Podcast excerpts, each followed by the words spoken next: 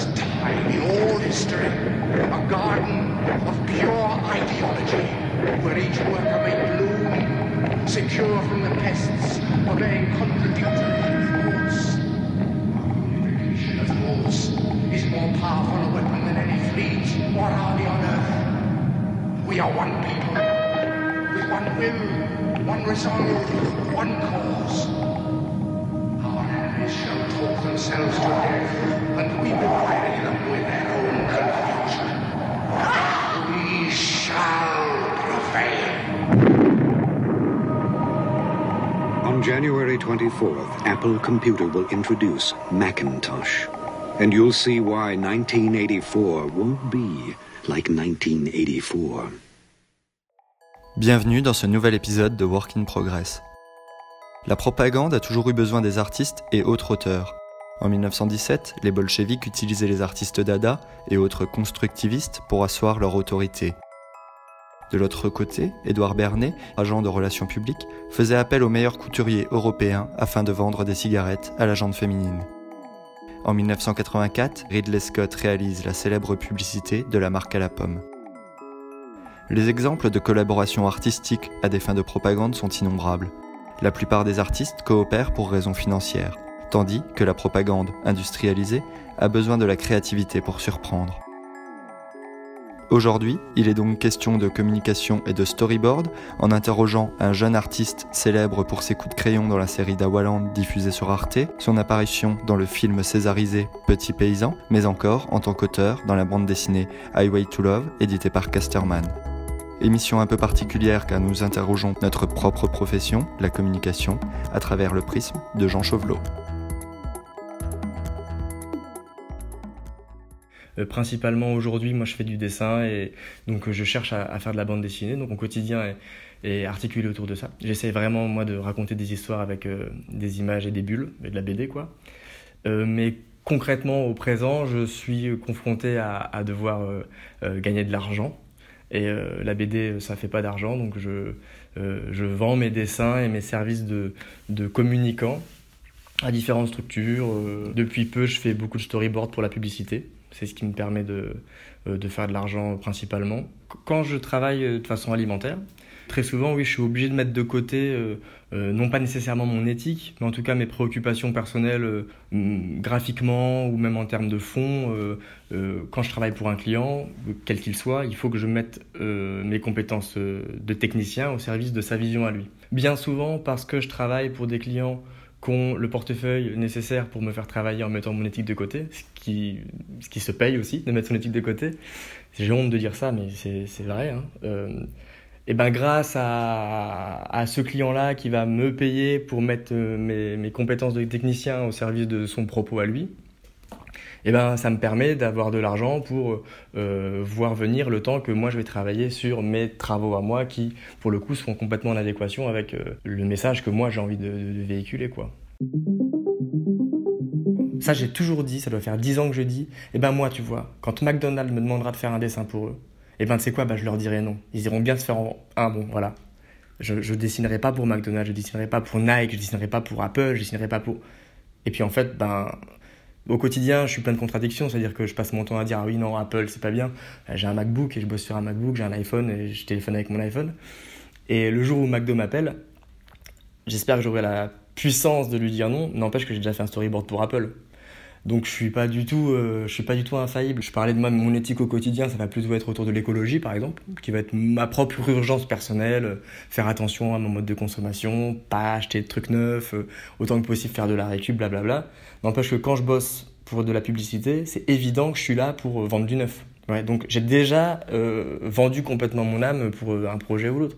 Et c'est terrible parce que euh, je me regarde encore dans la glace parce que je sais bien que, bah faut bien que je croûte et euh, il me faut de la thune et euh, quand je prends du recul je me dis ah merde tu pourrais être quand même plus cohérent que ça.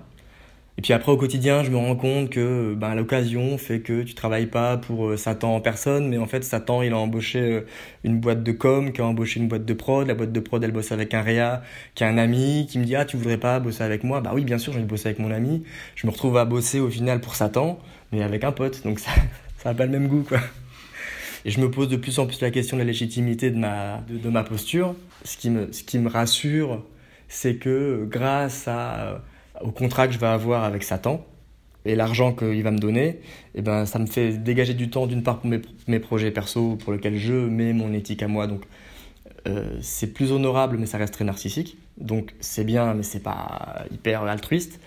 Par contre, euh, là où je suis très fier de moi parfois, quand même, c'est quand je me dis ah bah tiens parce que j'ai fait beaucoup d'argent en bossant avec euh, oui Satan, le grand capital, eh ben eh ben je suis en mesure d'accepter de bosser ou de prendre du temps pour des projets qui vont être plus éthiques. C'est-à-dire que une association qui a un, message dans lequel je me reconnais ou, ou d'autres artistes, des musiciens qui me demandent de travailler avec eux ou quoi, eh ben je suis content de pouvoir bosser à pas cher voire gratos parce que à côté de ça j'aurais et euh, j'aurais fait de l'argent euh, avec Satan. Un bon copain à moi qui est menuisier euh, me disait la semaine dernière, là, il y a trois jours, ah bah là, je vais, installer des, du mobilier chez McDo. Il est menuisier, lui, il, déteste Ikea par exemple. Il dit bah à cause d'Ikea, les menuisiers on bosse pas, c'est pas du circuit court, machin truc. Mais bon, là je me retrouve à bosser pour McDo. D'un autre côté, McDo, je leur donne pas d'argent, je leur en prends, donc ça va, j'ai ma conscience pour moi. Et donc, ça peut fonctionner pour, pour, se, pour se regarder dans la glace. Moi, là, tel, tel que je vois le truc, euh, mon quotidien est fait de nécessités financières qui fait que j'accepte des projets euh, euh, dont je suis pas fier éthiquement.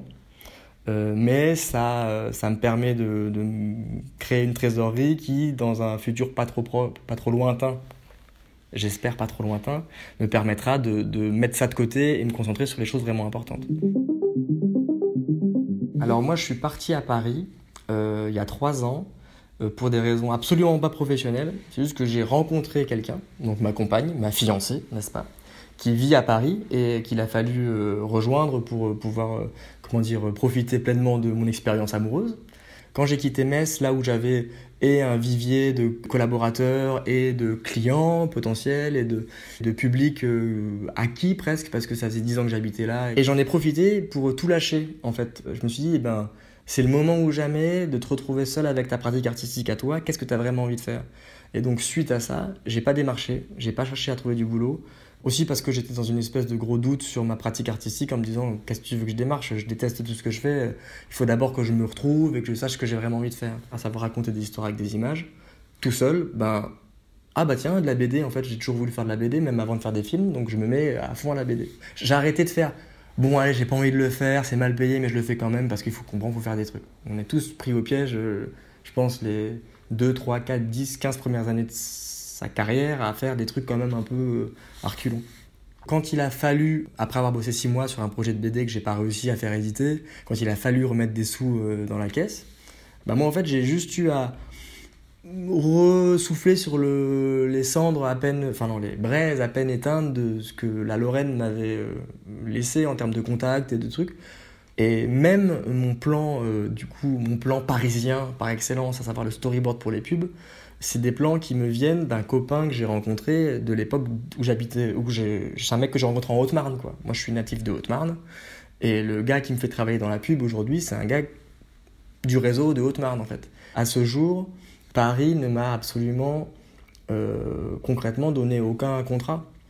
Si ce n'est que je me demande si dans la tête des gens, le fait d'habiter à Paris te rend euh, plus crédible dans ton métier. Genre, ah mais il habite à Paris, donc c'est pas un gland, tu vois. Et c'est complètement con en fait, parce que je suis pas meilleur euh, travailleur depuis que je suis à Paris que, quand j'étais à Metz. Mais il y a un côté crédibilité, genre une boîte de prod va plus facilement faire appel à toi parce que tu as une boîte postale à Paris. Ça n'a aucun sens. Et pourtant, je pense que ça existe. Mais moi personnellement, je sais à qui je dois mon travail, et en général, c'est des copains de Lorraine ou de Haute-Marne. quoi. L'autre projet vraiment parisien que j'ai fait euh, pour Arte Créatif, qui était Dawaland, qui était porté par une boîte de prod parisienne, euh, ils m'ont trouvé sur Instagram. J'ai vu passer l'offre d'emploi, j'y ai pas postulé parce que ça me terrorisait. Je me suis dit, ah, ce serait génial, mais je pourrais pas faire ça. Je me souviens, c'était août 2016, j'étais prostré, roulé en boule sous la table de chez mes parents, euh, à plus jamais vouloir sortir. J'étais en, en, sévère dépression. Et Dawaland, enfin la boîte de prod, m'a contacté en disant On a vu votre boulot sur Instagram, est-ce que vous voudriez passer le casting?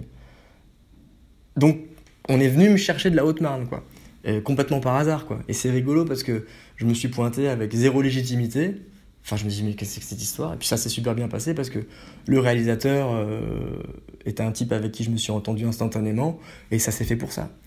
Quand on est livré à soi-même et qu'on n'a pas un, travail euh, cloisonné par un, employeur, c'est très compliqué effectivement de faire la part des choses en se disant oula là il faut que je m'impose de travailler moi. Je faisais allusion à, à l'été 2016 où j'étais prostré roulé en boule sur la table de chez mes parents parce que je souffrais d'un terrible burn-out euh, qui a été d'abord professionnel puis euh, relationnel et je me suis effondré parce que j'avais trop chargé la mule à l'époque.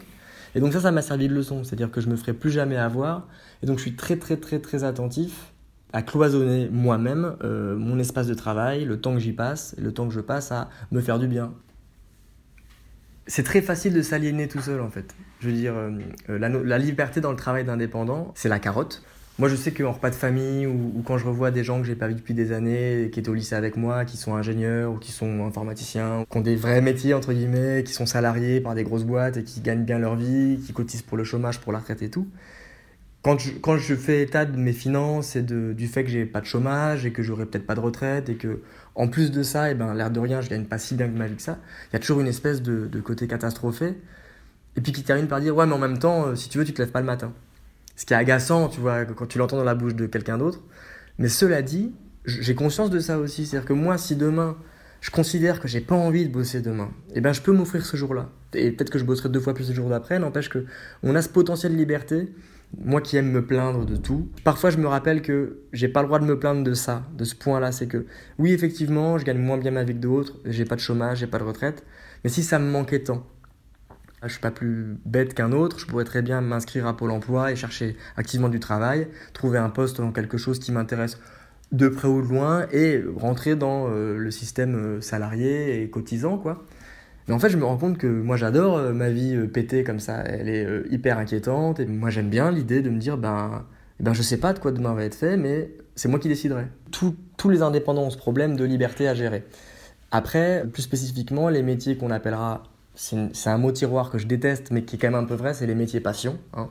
Quand j'étais petit, ben, on me forçait pas à dessiner sur mon temps libre ou pendant les cours. Moi, j'avais envie de dessiner tout le temps. Donc, maintenant que je dessine tout le temps et que je suis payé pour le faire, c'est vrai que je comprends certaines personnes qui vont me dire non, mais tu peux pas te plaindre quand même. Tu leur expliques que oui, mais dessiner pour quelqu'un d'autre, euh, c'est plus dessiner pour toi. Donc, en fait, l'essence de ce qui t'intéresse dans le dessin, c'est pas avoir un crayon et dessiner, c'est de dire ce que tu as dans la tête.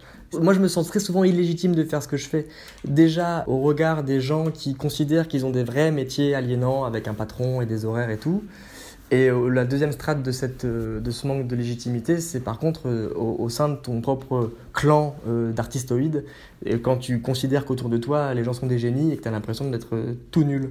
Ce qui fait qu'on est libre, mais on, est tenu à une remise en question permanente. Alors un autre terme que je déteste, c'est la mise en danger. J'aime pas quand un artiste dit Ah, moi je me mets en danger parce que je sors de ma zone de confort. Mais non, tu es un artiste.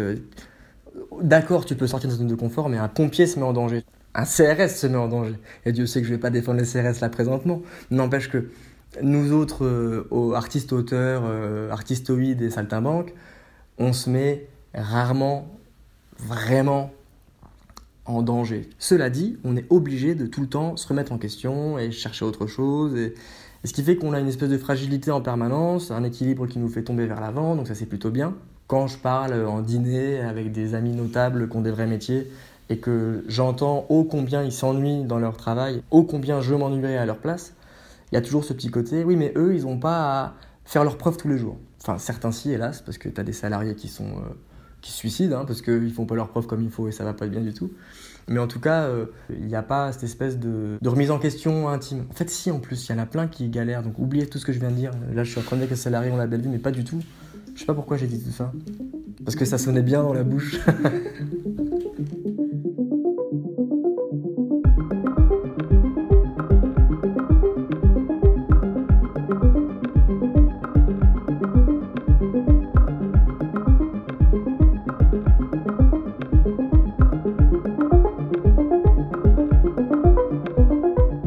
Merci d'avoir écouté Work in Progress. Retrouvez les chroniques explosives de Jean Chauvelot aux éditions Roukmout. Les préventes sont disponibles sur Ulule, voir le lien dans la bio. À la réalisation Nos Tribus, retrouvez les musiques de Floating Arms dans la description.